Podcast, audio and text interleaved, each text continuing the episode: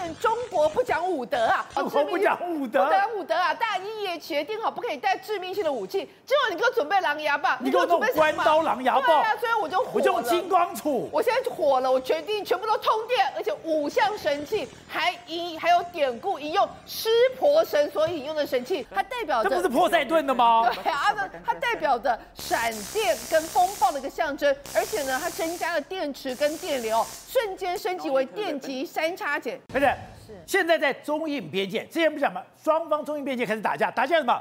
用棍棒，用狼牙棒。结果现在你除了拿关刀、狼牙棒之后，哎，他们现在把罗马兵团的龟阵拿出来了，这叫做龟甲阵都出来了，这叫做中印边界中世纪武器大展。现在真的是，你会想说不可思议，哎，这越来越多武器，让人家看了说这到底是精细是河西啊？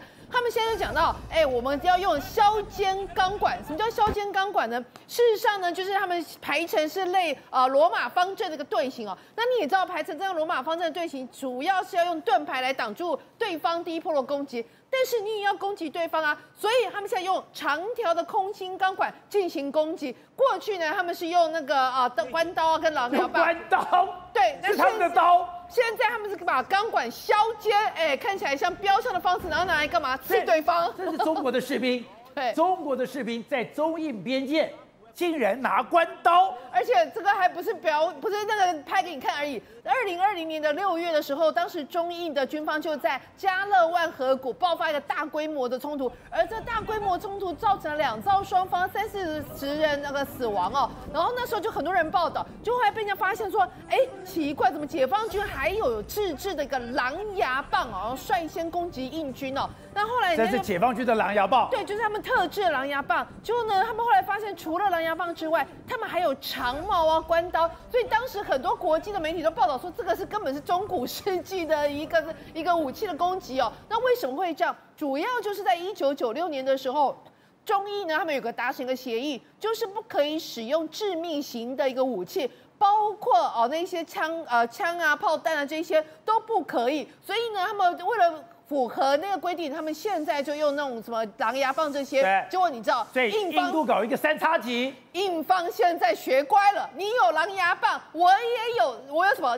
电极三叉戟？你知道这电极三叉戟还有典故的，这有电的，对，通电的，为什么呢？是通电的，通电的，因为这是印度教传统三神之一湿婆所引用的、使用的一种神器哦，它代表着，这不是破塞顿的吗？对啊，它它代表着闪电跟风暴的一个象征，而且呢，它增加了电池跟电流，瞬间升级为电极三叉戟。第二个。对，他们的武器大展，这个是什么呢？这叫印度版的金刚棍。什么叫金刚棍呢？啊，金刚棒就是要对付你中国的刚刚的狼牙棒，而且跟人家更厉害是什么？人家又通电的，所以他们这也通电，他这也通电，而且呢，他就讲讲到说，你们那个狼牙棒打我们顶多是流血，但是我这个可以用通电的方式，而且呢，我可以让你瞬间啊呈现一个昏迷，我就可以继续攻击你。所以他们现在很厉害哦，他们就会发现说，你中国给我出阴招，我也。给你出阴招，这第三个武器又出来，这叫电击手套。有没有发现他们现在使用的都是通电？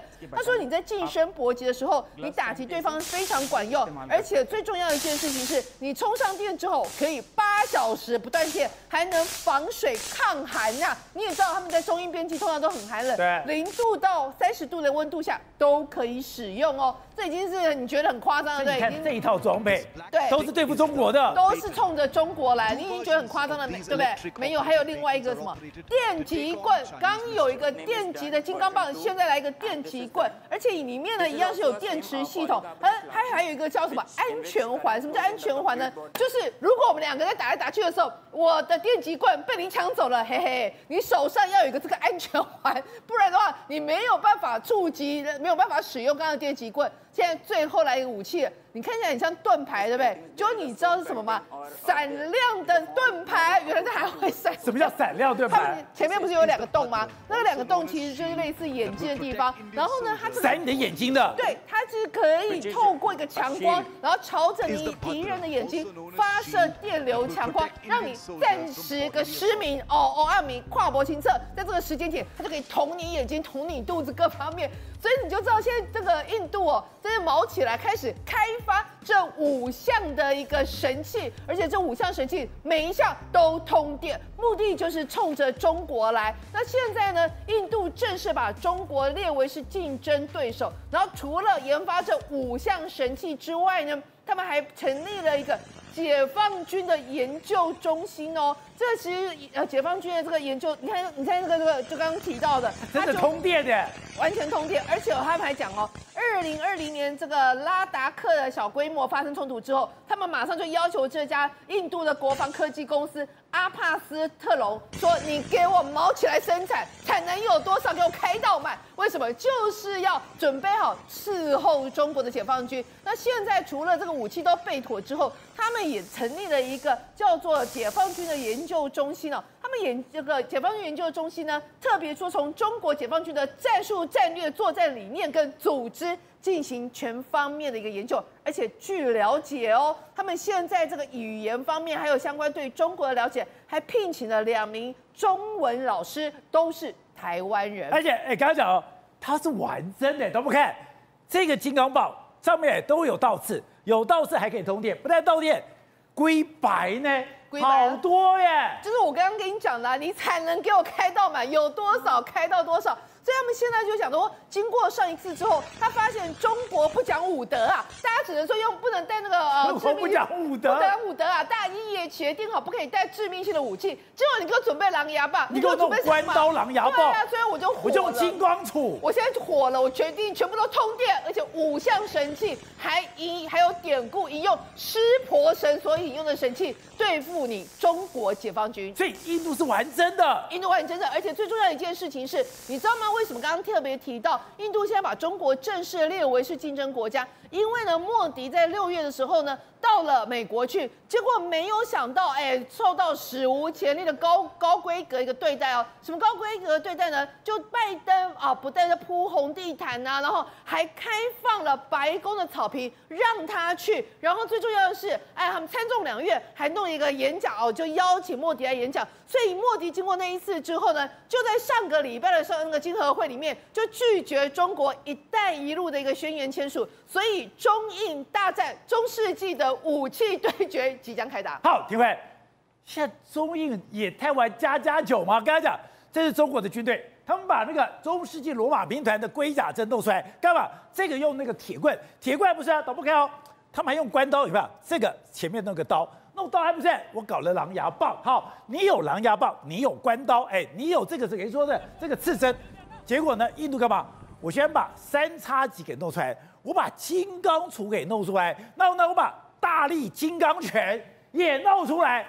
印度是玩真的，对，印度本来对中国就是非常防范哦。他这一次的这个武器进的话，等于说他也没有置人于死，他只把他电昏而已，电晕而已啊。你电晕之后，基本上就是说中国方面还是用传统武器没有错，但是印度其实是比中国的武器还进化一点点，加电的，对，加电的。那加电目的就是要把中国解放军电昏嘛。你这个如果在高山上，我们讲说解放军可能有高山症，对，或是没办法打仗。那再加上这个这个所有的东西都通电的话，那印度来讲的话，它的东西的确是进一步，那没有置人于死啊，它没有违反这个九六年的协议啊。现在中印的关系真的有这么糟吗？非常糟糕，非常糟糕。而且印度真的对中国的研究，现在来讲的话，大部分都来找台湾来帮忙哦。所以我们跟美，所以刚刚讲，你找了两个会中文翻译的。是来找台湾人，你知道，所有跟中国有敌对状态的国家，比如说像越南或者是这个印度来讲的话，他们在学中文哦，基本上都不敢不敢把他们军人派到中国去学中文，都派到台湾来学中文的。那为什么呢？因为你如果军人派到中国学中文，可能被渗透、被收买，所以到派台台湾来学中文的话，其实是刚刚好。而且台湾有那个优势嘛。各个省的人都会讲各个不同的语言，所以他们基本上都可以窃听的方式都可以了解到到底，因为你知道到。这个青康藏高原的这个解放军，很多都从各省不同地方来的，所以他们在通讯的时候可能用方言、用地方话，所以不见得用普通话。他们来台湾可以学南腔北调，对，所有的东西大概都可以在台湾可以找得到相关的语文人才，所以今天现在帮他们解密，帮他们这个所谓的呃教他们中文，所以对他们来讲的话，台湾是可靠的这个朋友。但是当然他们有他们的一种一种所谓的政策啦，外交政策，但是可以看得出来说，现在如果说印度他们已经进化到这种地步来讲的话，我相信在边界可能还会有一场硬战要打。中国来讲的话，可能要思考一下，它的关刀是不是要加电，或者关刀加其他的方式，否则来讲的话，真的可能这一场这个边界冲突，印度可能会战胜的。好，现在有越来越多的消息出来了，这越来越多的消息让你真的觉得不可思议。在中印边界的时候，中国跟印度干起来了，干起来以后，三百个中国军人，一百五十个印度的军人，居然被打败了。打败了以后，哎，刚刚讲了，怎么看？这是一个示意图。我本来以为说。那个狼牙棒是把一个木头，那个木头上面钉一些钉子，哎，那就是我们小时候打架用的狼牙棒。就它不是，它是铁，它是用一个铁条，等于说是我的这个铁条上面在焊这个。看这个所谓的铁铁铁刺，对铁刺，用这个去跟人家打架，对，去用这个去打印度，还被打回来。没错，实际上最近一段时间来说，中国是摆出外交的这个战狼。那对这个国境的这个纷扰的话，我们要用战狼的态度。就他们果然拿了个狼牙棒，结果战狼拿了狼牙棒出去后，就被人家用棍子把你打回来。这真的非常糗，用狼牙棒被棍子打回来。这发生在十二月九号的时候，这发生在什么？在中国跟印度有边界这个争议的这个达旺地区。在这个地区来说的话，为什么会有这个这个争议呢？主要原因是印度在那边本来就有个这个哨所，哦，那他发现到说，哎，中国你最近呢在下面好像要盖这个村庄啊，就没想到中国想说，那我们在上面也盖一个类似这种碉堡哨所这个样子，而且他们已经翻越过印度的边界，所以他们这个印度人就很不爽，就那中国就说，好，那你这样，我们就来起冲突，冲突的时候他们就绕绕了三百个人，三百个人，然后三百人都拿了这个狼牙棒，牙棒准准备说，我越过边境跟你打，那那印度当时准备不及，所以他们大概约莫只有一百五十。个一百五十个人，跟你哎三百个打，照理说你应该被他歼灭啊，就被他哎拿了狼牙棒，弄棍弄木棍，就拿打起来之后，抱歉打下去之后就没想没有打还好，一打之后发现老说中国真的不堪打，你三百个人呢，居然受伤了一百个人，人家印度一百五十个人才受伤二十个人，而而且你还被抓了十二个，那你浪这样说还有十二个留在那边被抓走，而且你还突袭耶，对，你还以为印度没有准备，对，就被抓走之后，后来哎好摸摸鼻子跟他说啊好了，我们是算了啦。这十二个人就放回来，所以那这件事情来说的话，就那印度跟中国两方面的说法就不太一样。印度就说没有错，这个中方的士兵的确是先挑起事端，你们先越过我们的边境，我们发现到说你这个要改变现状，我们寸土不让，所以我们才把你打回去。但是印度士兵态度坚定，但是中国就说啊，我们双方一直透过外交还有军事渠道就涉就涉边问题保持畅通的这个沟通啊。他说没有这些打架这件事情，但是到底有没有？当然有啊，因为事实上就目前为止来说。整个这个打的真的是非常非常多，那这这个就我们刚才讲的哨所，对那个哨所，那他们准备要发这要上来，那个中国军官还说啊，近距离啊，贴身冲突啦，受伤人数只有二十个啦，前肯定交火并不激烈，应该是鸣枪警告，或者是因为紧张而走火。他这样讲，可能问题是印度完全不是这样说的，主要是因为这个他中国准备在这边盖一条道路的时候，引发了双方这样，可是。中国最近也太衰了吧？他怎么能他的外交最近频频失利嘞？而且他们最近的真的外交系统有一点失控的这个局面，特别是我们我们讲到说，习近平这一次去访问整个沙特阿拉伯的时候呢，其实。我觉得他没有掌握到整个，他原本他认为，我觉得他有点整个想的有点天真。哦，为什么想的有点天真？他原本认为说，哎呀，这个俄罗斯呢，我跟他用这个石油买卖的时候，我跟他说用用人民币结算，他就答应了。他以为阿拉伯也会这样照做，所以他就拿了很简单的理由，就说，哎，我们现在给你买这个好几千亿的这个石油天然气，我要投资你两百九十亿，那请你用这个人民币计价好不好？就他他当然拒绝啊，哎。他有没有看过沙特阿拉伯为什么要跟美元用美元计价？是为了保护他的安全。哦，他的安全，因为我一九七一年尼克森跟啊沙特阿拉伯达成了协议啊，就是我保护你沙特阿拉伯王室的权益，然后你用美金来买，所以王室的权益是美国在管的。所以现在你看到全美国最好的武器、最好的飞机，只要你想要，我全部都给你。对，这是跟你谈妥的条件。对啊，那这是这样，他才愿意啊。你你觉得？沙特阿拉伯有可能你跟他这个买个两百九十亿，他就放弃他的安全吗？完全不可能。所以这个去完全就是不可能做到一件事情嘛。因为美国当时是利用伊朗跟沙特阿拉伯的矛盾，对，一个是什叶教派，一个是逊尼教派。我就是利用你们的矛盾，然后我去说服沙特阿拉伯，说服沙特阿拉伯，你的你的所有的最好的武器我都给你，没错。你要什么我来保障你。是，然后呢，我们才用美元计价。是，那你中国？你能保护吗？你能处理伊朗的事情吗？就好，那没有问题。我们来处理伊朗的事情。什么伊朗的事情？他跟沙特阿拉伯联合国就签了一个公约，就说，哎，这个联合声明说，你们有争议的这个大通岛、小通岛还有阿布沙伊岛来说，我现在主张用国际来处理。我现在要当个仲裁者。就你不说还早，你一说下去之后，整个伊朗完全炸锅。伊朗说你仲裁个什么鬼啊？这就是我们的领土啊！就伊朗就马上就开门抗议，他说你看台湾是独立是合法权利，你看他们就这样讲。现在搞得胡春华还飞到这个这个伊朗去跟他说啊，善后，善后，就那样，你又说哎，我们主张这这是属于伊朗的权利，就现在惹得沙特阿拉伯又不爽。所以他说一个动作来说，惹到大家都完完全不爽，这就是显然外交做的不够细腻。你认为说啊，我现在国家强大，我用所谓的国力买了下来，我用这个影响力弄了下来，可能问题是很多操作是要点线面、全局而观，不是你莽撞而为。好，体会刚才讲的中印边界这个冲突，你可以看出来，哎，印度现在已经完全不把中国放在眼里，就算你的人多，哎，我今天一打二，我还是把你打掉了。对啊，这很奇怪一件事情啊！怎么中国他现在在习近平出访的这期间内，会在中印度中印边界闹事哦？而且更重要的是说，是中国去突袭印度嘞，对，然后反倒是被印度打回去哦，这个真的是很丢脸的事情哦。那主要的原因还是有大家有提到了，印度的可能是用当地的这个藏族人士哦当做前锋，那藏族人士他们身体 DNA 当中呢有所谓的丹尼索瓦人的这样的一个 DNA，对于这个高山症来讲的话是可以可以排除掉的，就是说他们的血液中的含氧量是非常高的，它适应高山气候，所以他们的这这个身体非常强壮哦。但解放军都是广东。的都是湖南，都是四川的，是你不能适应高山气候，没办法适应高山症，所以他的连呼吸都有问题的话，那怎么去使力呢？所以对中国解放军来讲的话，这只能叫，但是不能打，他只能打，然后接着被打回去了，这怎么办呢？所以等于是说非常丢脸的事情。那现在也可以看得出来，就是说中国他现在的外交啊进退失据哦。为什么呢？你看到他在处理沙特，当然没有错。你为了确保人员，你可以去跟沙特阿拉伯合作，你想要去分化沙特阿拉伯跟美国的关系，这大家都可以想得到。但是你忘了，你跟伊朗之间的是邪恶轴心嘞，你不是邪恶轴心，是巴蒂巴蒂嘞。你在俄罗斯的这个俄乌战争事情上面，你还没给俄罗斯一个交代，人家现在伊朗都一直在帮助俄罗斯，你想想看。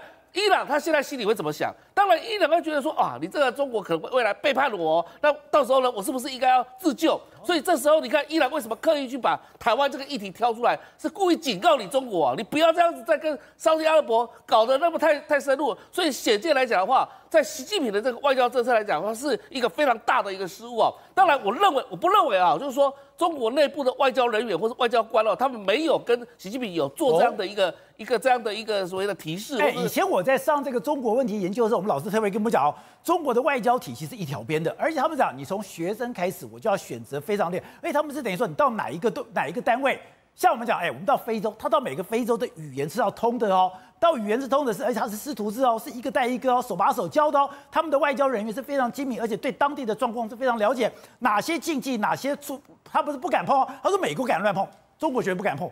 你怎么可能犯这种低级错误呢？而且要针对这个穆斯林的国家，他更更是记恨在心了。所以你看到一件事情，就是说中国过往的这个外交官，他在养成计划当中，他当初是为了要对付国民党，要对付这个让他中华民国的这个国际地位把它压缩掉。所以他以前训练了一批非常能干的，而且非常灵活的这个外交官。那现在不是啊，因为他们过往来讲的话，已经得到了这样的一个国际组织的地位之后。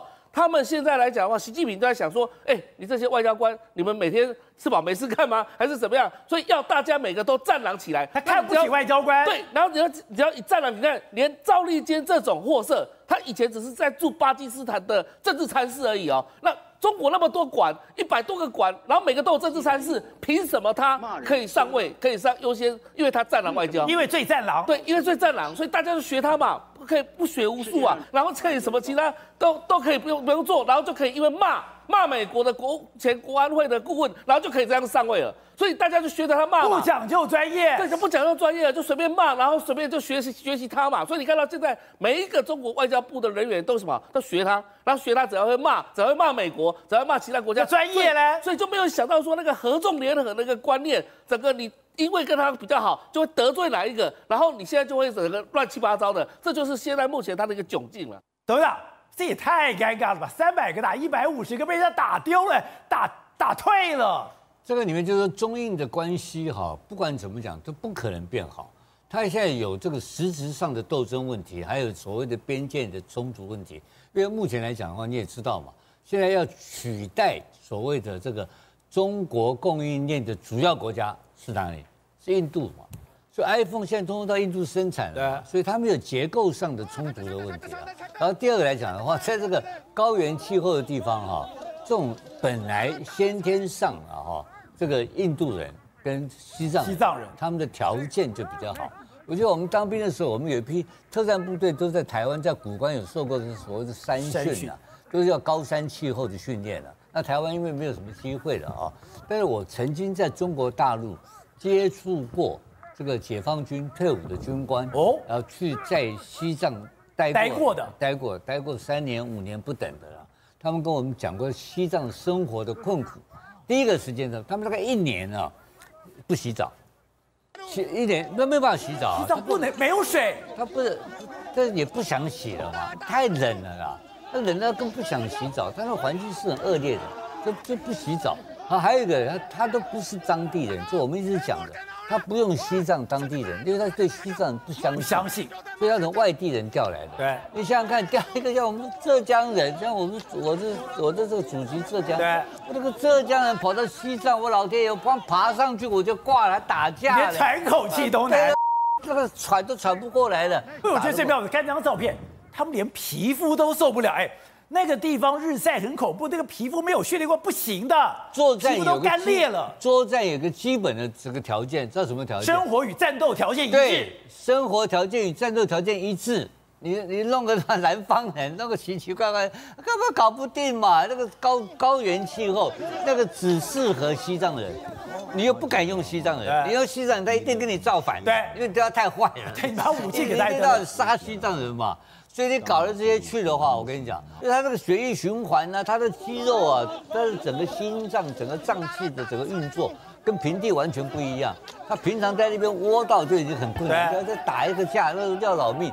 所以被打是刚刚好而已。而且这种事情呢，我觉得刚刚开始这个事情，这他这个是印度开始挑衅，印度开始挑衅，因为印度也开始不断的，我认为他测试，呃，他。他这这这个，这个这印度现在流行的是民族主义。对。那印度为了政治问题来讲的话，他必须要跟中国冲突，而且他原来跟中国冲突中间有个缓冲的东西叫做俄罗斯嘛。俄罗斯现在没了嘛，没有的情况之下，所以印度现在会越来越大。所以说，印度的内部的问题也是因经济的问题，也跟它的种族的问题跟民族主义越来越严重嘛，他也需要有冲突嘛，所以未来的。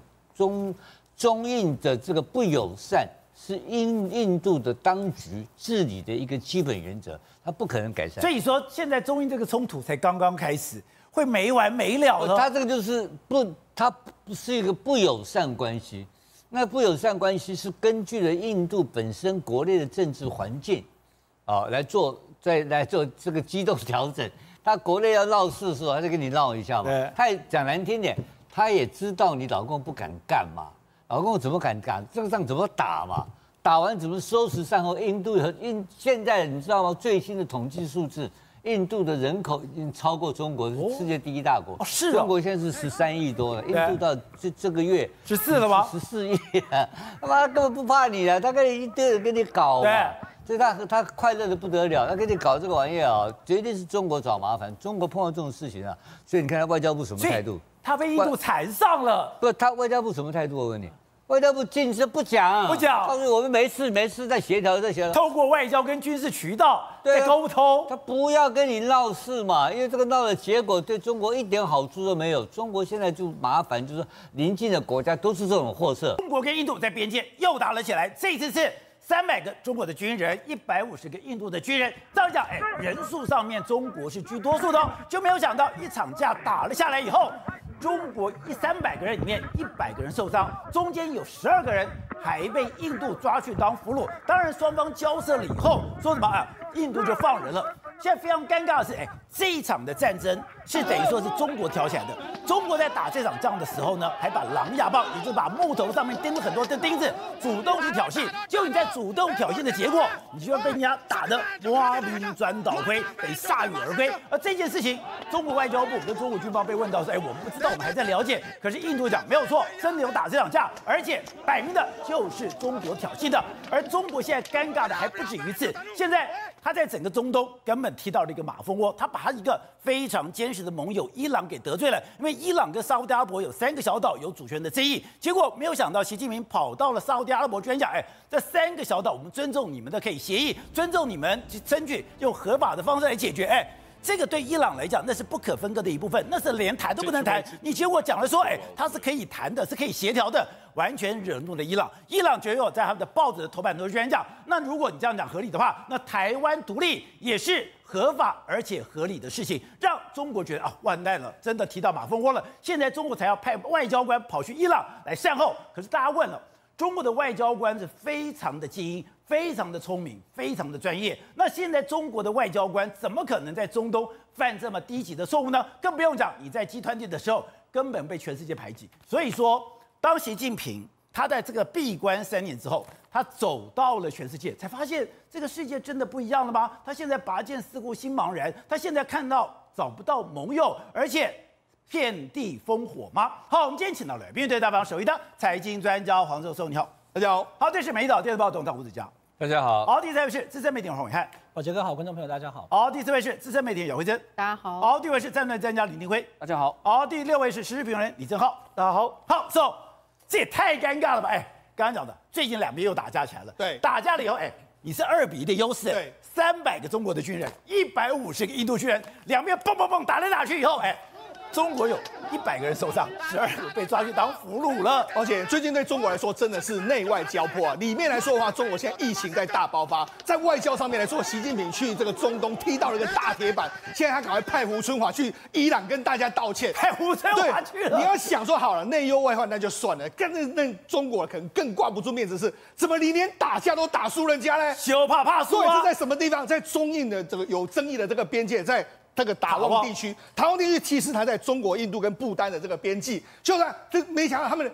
根据媒体的报道，中国派了三百个人，印度一百五十个人，你二比一哦，而且中国还拿了有狼牙棒，上面有铁钉的、哦，狼牙棒都出来了。印度可能很多是徒手，甚至拿木棍哦，就两边打起来。宝姐，你觉得谁会赢？照理说是中国应该可以碾压你嘛，武器比你好，人战狼吗？对，武器比你好，人员比较多。不是犯我当个中华者，虽远必诛吗？他说，哎、欸，我们这都精英挑过了，我们的伙食也很棒。就打下去之后，哎、欸，宝姐居然打输了，不止打输不不说，你看后来。双方都有受伤，中国受伤了一百名，印度受伤二十个人，连受伤你受伤三分之一，人家印度受伤七分之一，而且还被抓了十二个人，被抓十二个人被抓走之后，人家后来还经过这个协调之后把他放回来。那这件事情来说啊，中国三缄其口，他说啊，我们目外交体系就是说，我们目前呢跟印度是保持一个畅通的这个状况。那这个军事单位说没有听说这件事，但是印度就直接跟你说的很明白，是中国企图要硬闯。那穿越过这个边界的时候，穿越实际控控制线之后，要片面改变现状，所以我们就出兵去攻击。当然，现在双方打来打去的时候，这个重点是谁越界谁越界不重要，怎么是你二比一的比数，怎么还会打输人家？这真的有点尴尬。打败也怕霸我，你怕输啊？对，真的有点尴尬。好，那我们讲，事实上目前为止来说，中国跟印度的关系似乎是有一点又生变哦。那为什么又生变？宝杰我跟他讲。事实上，习近平已经错错失了跟印度好好坐下来谈的机会。照理说啊，过去两三年的时间里面，因为疫情的关系，其实中印之间冲冲突比较少。对。但现在疫情过后了，哎，好像双方呢又有点蠢蠢欲动，所以。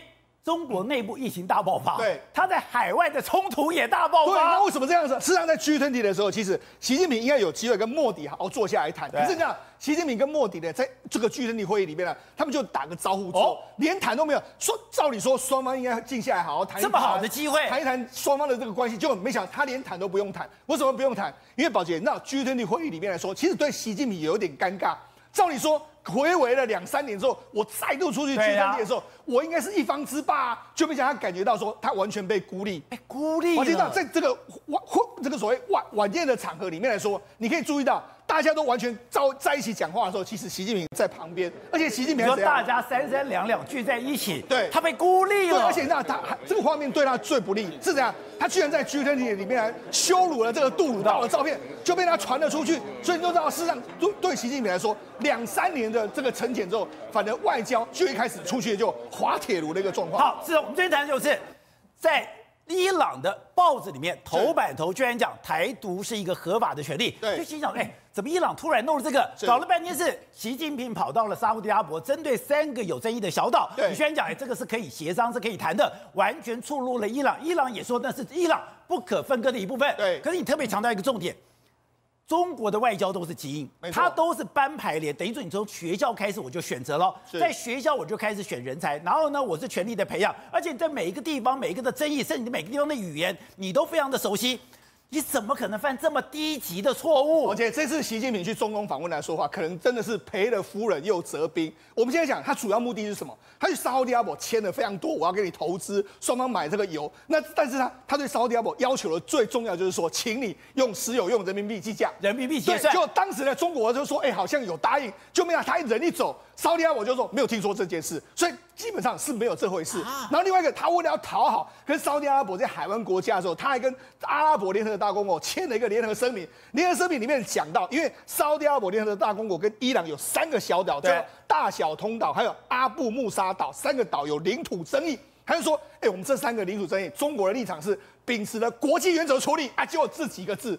就引让整个伊朗完全大炸锅了，大炸锅，媒体炸锅，人民现在也开始大炸锅，炸锅到你看，他们就不惜把台独是合法权利当成是头版这样报道，你就知道他们到底有多气。而且刚刚讲到，伊朗的外交部还特别哎。把中国大使给召进来，表达强烈不满。马上就是中华中国驻伊朗大使长华马上就被找进去。车上外交部发言人还说，这些岛屿是伊朗领土不可分割，还有永远的一部分。这不是跟中国讲的都一样吗？所以呢，你踩到人家地雷，踩到地雷之后就就怎么办？现在胡春华，哎，他不但要卸任，他好忙，他这几天马上就会飞到伊朗去了。